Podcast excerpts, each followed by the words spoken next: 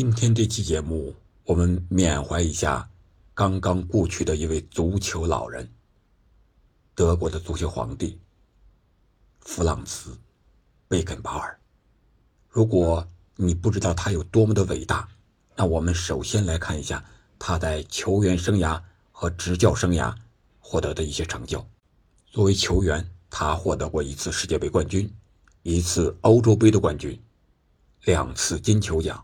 三次欧冠的冠军，一次欧洲优胜者杯的冠军，还有两次洲际杯冠军，五次德甲联赛的冠军，四次德国杯的冠军。作为教练，他也获得过一次世界杯的冠军，还获得过德甲联赛的冠军、法甲的冠军和欧洲联盟杯的冠军各一次。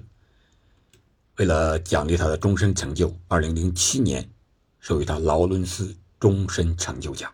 二零一零年金足奖足球传奇奖，二零一二年获得欧足联和国际足联的主席奖。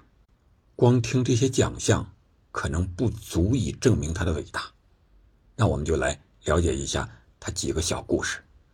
一九六六年呢，他是第一次参加世界杯，虽然这一次他未能获得世界杯的冠军，但是在四分之一决赛中，他却击败了拥有亚新的苏联队。我们都知道，亚新是作为足球场上最强的门将，世纪门将、门将之父，唯一的一位以门将身份获得金球奖的运动员。在半决赛，他只是惜败给了东道主由博比·查尔顿率领的英格兰队。然后，一九七零年，这是他第二次参加世界杯了。虽然未能获得世界杯冠军，但是他却带领德国队和意大利队踢出了一场。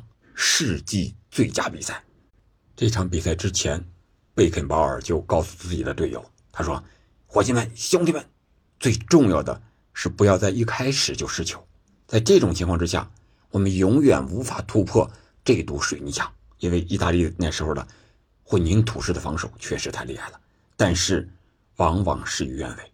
贝肯鲍尔的警告并没有生效，他们在第七分钟的时候就丢球了。”然后剩下的八十多分钟的时间里，他们试图攻破意大利的水泥墙式的防线，但是贝肯鲍尔却在下半场六七十分钟的时候受伤了，被意大利人撞翻，右臂骨折。而这个时候呢，已经没有了换人名额，贝肯鲍尔只能打上绷带，啊，站起来，重新回到自己的位置上，吊着胳膊继续比赛。终于，终于在最后一分钟，西德队成功了。舒莱宁加攻破了意大利的球门，这也是他代表国家队出场四十七次唯一的一个进球。舒莱宁加随后还开玩笑说：“当他们把我放在棺材里的时候，牧师念诵祈祷文的时候，会说这就是一九七零年对意大利扳平比分的人。”然后就是加时赛，加时赛呢？贝肯鲍尔这个时候啊，这个绷带疼的已经受不了了，这个胳膊、身体非常的不协调，是吧？一直是胳膊绑在身体上，所以说他大部分的时间是不能上前突破了，只能把球传给队友。然后加时赛三十分钟，双方踢进了五个进球，最终意大利四比三险胜西德。我们可以想象一下，如果贝肯鲍尔当时没有受伤，结果又会是一个什么样子？然后到了1974年西德的本土世界杯，这个时候，贝肯鲍尔已经是西德队的队长，场上的精神领袖。在这之前呢，1972年的欧洲杯决赛之中，西德是3比0击败了苏联，获得了欧洲的冠军。那个时候，赛季结束，贝肯鲍尔获得了金球奖。而1974年世界杯的决赛，他们战胜的对手是拥有着“求胜”之称的荷兰队的克鲁伊夫，也是如日中天。这场比赛可以说是两个最好球员之间的对决。最后，贝肯鲍尔2比1战胜了克鲁伊夫，让克鲁伊夫成为了无冕之王。贝肯鲍尔赢了，站在了世界之巅，举起了雷米特金杯。啊，那个时候的奖杯还叫雷米特，还不叫大力神。然后，一九八三年，贝肯鲍尔就正式退役了，转型成为教练。作为教练，他同样的出色。一九八六年和一九九零年，他两度作为主教练带领西德参加世界杯，而且都打进了决赛。而且决赛遇见的对手都是拥有马拉多纳的阿根廷。一九八六年的时候，我们都知道马拉多纳上演的世界进球“上帝之手”，最终成就了马拉多纳。而一九九零年呢，却是贝肯鲍尔率领的西德击败了马拉多纳，成就了贝肯鲍尔。同时，贝肯鲍尔也成为第二位以球员和主帅这两个身份都赢得过世界杯冠军的足坛传奇。而第一位就是我们前几天刚刚送别的巴西老人扎加罗。那贝肯鲍尔为什么会被称为足球皇帝呢？啊，其实这个不光是他球场上的统治力，还有他深远的影响力。有两种说法，两个版本啊。第一个就是说，呃，一九六八年的时候啊，贝肯鲍尔随西德前往奥地利进行一场友谊赛，当时他在维也纳拍了一张照片，和谁拍的呢？和奥地利皇帝弗朗茨约瑟夫一世的半身像拍的。啊，然后这个记者呀就把贝肯鲍尔称为了足球皇帝。还有一个说法是来自《图片报》，说是六九年的六月十号，拜仁首次赢得德甲冠军之后啊，把贝肯鲍尔称为了足球皇帝。六九年德国杯决赛，他和沙尔克零四比赛，贝肯鲍尔将被称为维斯特法伦之王的莱因哈德·利布达铲倒在地。啊，这是阿尔克零四的球迷不干了，就向贝肯鲍尔发出嘘声，而作为回应呢，贝肯鲍尔当然是在球迷看台前故意的运球，啊，这个可见他当时的实力和信心有多么的爆棚。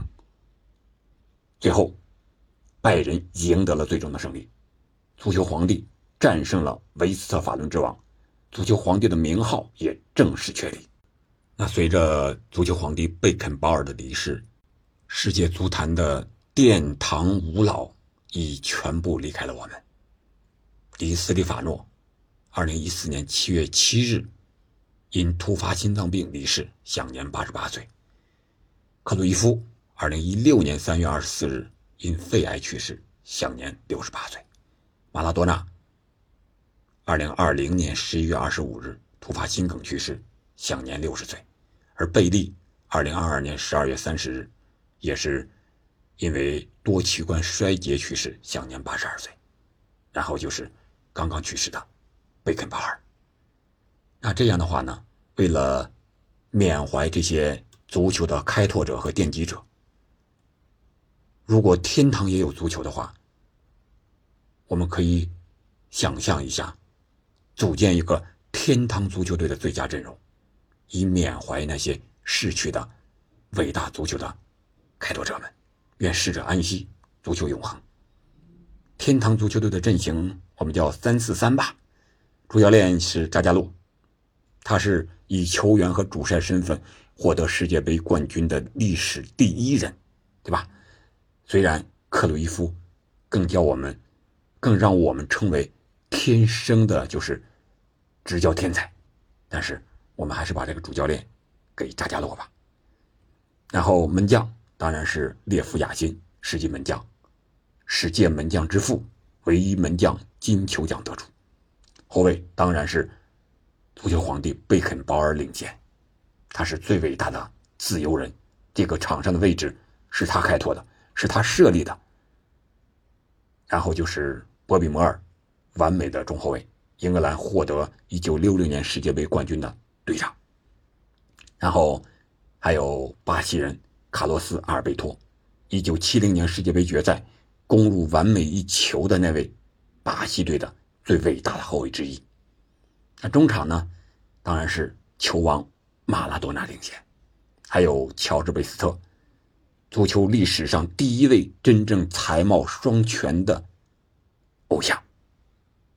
克鲁伊夫，全能求胜，天生教父。我们给他放在场上，让他成为场上的教练吧。然后是波比查尔顿，足球绅士，曼联、慕尼黑空难的幸存者之一。他也是在去年的十月份刚刚离世。前锋盖德穆勒，德国轰炸机进球机器。迪斯蒂法诺被弗洛伦蒂诺成为皇马历史上最重要的球员，也是足球历史上最好的球员之一。当然，最后一个当然要给球王贝利，这是我心目中已经故去的这些足球的奠基者们。我觉得他们应该在天堂，也在享受着足球的快乐。好吧，今天这期节目我们就到这儿了。感谢您的收听，我们下期再见。